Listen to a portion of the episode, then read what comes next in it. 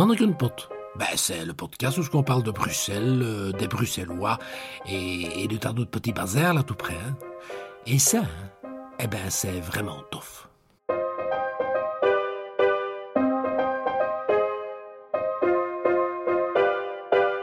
Bienvenue à l'écoute de Manneken Pot, le podcast qui déguste avec vous toutes les spécialités bruxelloises, ce qui n'est quand même pas rien. Dans cet épisode, nous allons évoquer un des fleurons de la charcuterie bruxelloise. Il s'agit d'une de ces spécialités que le monde entier nous envie, dont seule Bruxelles est capable. Je veux parler du Kip Cap. Le Kip Cap. Ce nom à lui seul est déjà tout un programme, un nom qui résonne comme un combat de mousquetaires. Le Kip Cap, c'est toute la démesure de la truculence brugulienne. Le Kip Cap, c'est la charcuterie héroïque dans son éclatante splendeur. Le Kip Cap, c'est la promesse d'une moutarde. La première question qu'on pourrait déjà se poser est mais d'où vient ce nom? Christian Nioul. On entend le hachoir couper kip et, la viande qui colle dessus qui fait cap quand on relève la lame. C'est ça le kip Hein? non, avec quoi on fait keep cap, euh, ça c'est autre chose. Mais c'est vraiment keep, ça coupe, et cap, c'est cette pâte qui, qui colle à la lame et, qui fait pop, euh, hein, keep cap. Voilà, c'est qui, c'est du, c'est keep cap. Les historiens de l'alimentation n'ont pas encore pu dater avec précision l'apparition du keep cap. La seule certitude, c'est que l'invention du kip-cap est antérieure à celle de la diététique. Liliane Serrart. Je ne sais pas exactement ce qu'il y a là-dedans, mais il y a plusieurs sortes de viande là-dedans. Et c'est un peu suré. Hein. Je ne mange pas beaucoup tout ça, mais enfin, c'est du kip-cap. Avec plusieurs sortes de charcuterie. Mais il y a parfois beaucoup de, beaucoup de gelée là-dedans. De la gelée. Et c'est suré. Ouais. Ils vendent encore ça. Chez Match, ils en vendent encore. Peut-être bien de l'aise aussi, je ne sais pas, je n'ai pas fait attention. Mais ça sont tous des trucs que moi, je ne mange presque plus. On dit toujours que trop de charcuterie, c'est pas bon. Mais dans le temps, on mangeait beaucoup des histoires comme ça. Hein. Et du saindoux. Et ça, j'aime bien aussi du saindoux sur ma tartine. Mais je n'en achète pas non plus, mais c'est bon aussi. C'est le gras. Hein. Il faut bien reconnaître que tout ceci ne nous apprend toujours pas ce qu'est vraiment le Kip Cap. Il s'agit avant tout d'une expérience marquante. C'est la promesse d'un goût.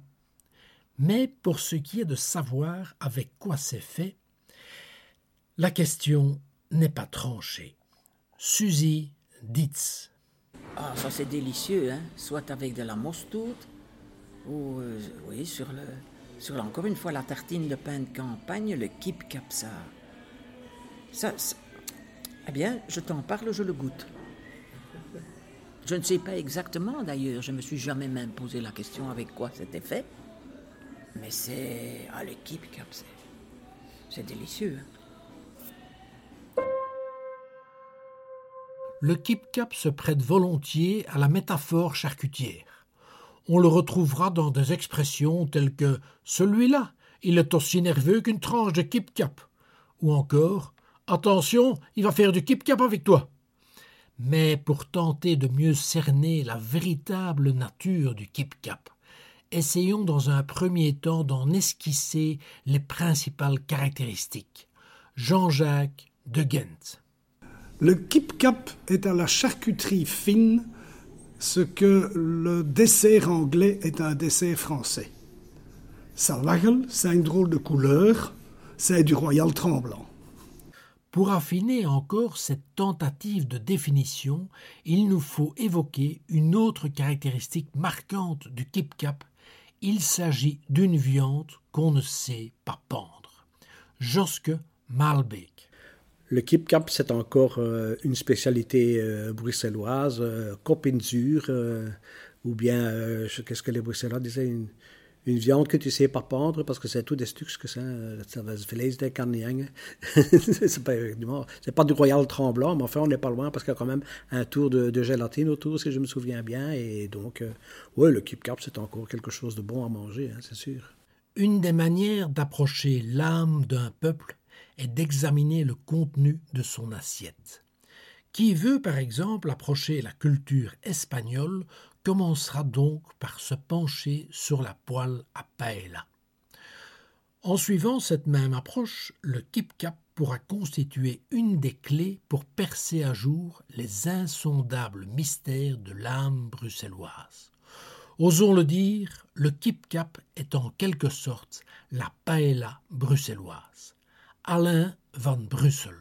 Le Keep Cap, c'est un peu à mettre dans le, dans le même rayon que le Boom Punch, euh, la tête pressée et tout le bazar. C'est tout des, des recettes typiquement bruxelloises de, euh, c'est un peu, c'est la forme gelée de la paella bruxelloise, le Keep Cap. Parce que ça, ça sont des restes un peu de tout et euh, qu'on fait euh, en plat. On mange ça sur une tartine et avec une jarre de café, naturellement. Voilà. Comparaison n'est pas raison. Mais toute chose restant égale, on peut dire avec toute la prudence charcutière qui s'impose que le kip-cap est quelque part dans le style tête pressée. Michel de Triste. Encore une charcuterie qu'on trouvait dans les triperies euh, à Bruxelles, qu'on trouve de moins en moins, quoique, quoique ça existe encore.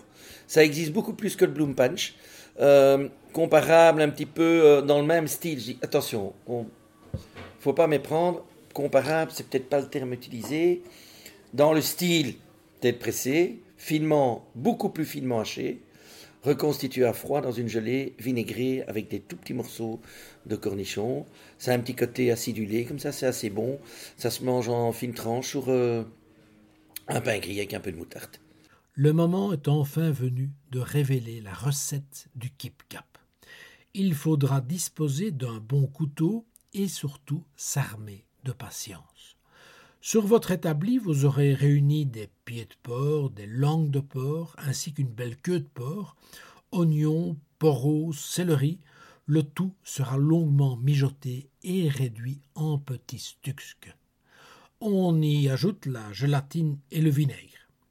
Le tout sera disposé dans une terrine recouverte d'une planche, avec un poids, et mis au frigo pendant une dizaine d'heures. Ensuite, la moutarde n'a qu'à bien se tenir.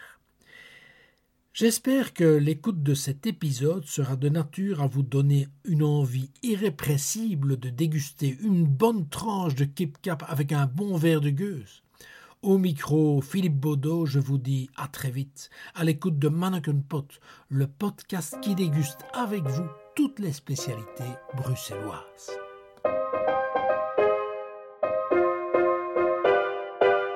Mannequin Pot. Ben, c'est le podcast où on parle de Bruxelles, euh, des Bruxellois et, de tas d'autres petits bazars là tout près. Hein. Et ça, hein, eh ben, c'est vraiment tough.